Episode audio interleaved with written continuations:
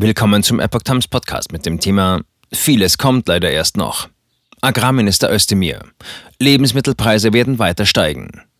Ein Artikel von Epoch Times vom 14. Juni 2022. Bundeslandwirtschaftsminister Cem Özdemir rechnet mit weiter steigenden Lebensmittelpreisen in Deutschland. Vieles kommt leider erst noch, sagt der Özdemir der Rheinischen Post. So habe die Lebensmittelindustrie lange Einkaufsfristen für Energie. Wir müssen im Herbst und Winter mit Steigerungen rechnen, weil sich der Handel jetzt mit teurer Energie versorgen muss und die Preissteigerungen an die Kunden weitergereicht werden. Die Kritiker seines Vorstoßes, auf bestimmte Lebensmittelprodukte die Mehrwertsteuer zu senken, rief Özdemir dazu auf, Alternativen vorzulegen. Dass das aktuelle Mehrwertsteuersystem einmal grundsätzlich auf den Prüfstand gehört, darüber kann es nicht ernsthaft Streit geben.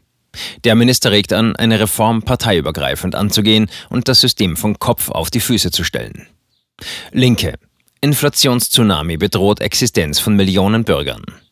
Die Linken sehen unterdessen Millionen von Bürgern angesichts der hohen Inflation von zuletzt gut 8 Prozent in einem finanziellen Überlebenskampf.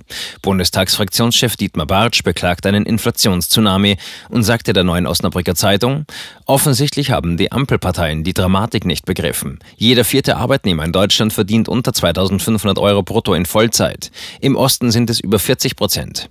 Dieser gigantische Geringverdienersektor mache Deutschland besonders verwundbar in der Krise.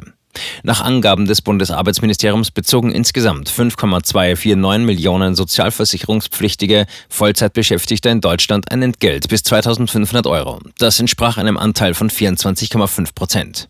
Von Bundesland zu Bundesland gab es der Statistik zufolge große Unterschiede. So betrug der Anteil in Hamburg nur 18 Prozent, in Schleswig-Holstein waren es 27,8 Prozent, in Niedersachsen 26,3 Prozent. In Ostdeutschland lagen die Werte mit Ausnahme von Berlin ausnahmslos über 40 Prozent. Am höchsten war der Wert in Mecklenburg-Vorpommern mit 43,5 Prozent. Das Arbeitsministerium antwortete damit auf eine Anfrage von Bartsch. Bei der Interpretation der Werte ist demnach zu beachten, dass die Corona-Pandemie im Jahr 2020 den deutschen Arbeitsmarkt stark beeinflusst hat. Die Entgeltstatistik werde sowohl durch die starke Inanspruchnahme von Kurzarbeit als auch durch andere Effekte wie Corona-Zulagen und den Verzicht auf Gehaltserhöhungen beeinflusst, heißt es in der Antwort, über die die NOZ berichtet. Bartsch sagte indessen, Millionen hart arbeitender Bürger hätten keinen Puffer, um Mehrkosten und zum Teil unverschämte Abzocke wie bei den Spritkosten auszugleichen.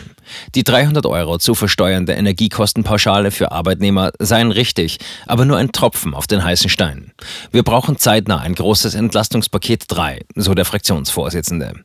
Er forderte, die Mehrwertsteuer auf Grundnahrungsmittel sollte zumindest zeitweise auf Null gesetzt werden und die Konzerne müssten verpflichtet werden, die Steuersenkung weiterzugeben. Barth strengte zudem auf Lohnabschlüsse, die die Inflation mindestens ausgleichen.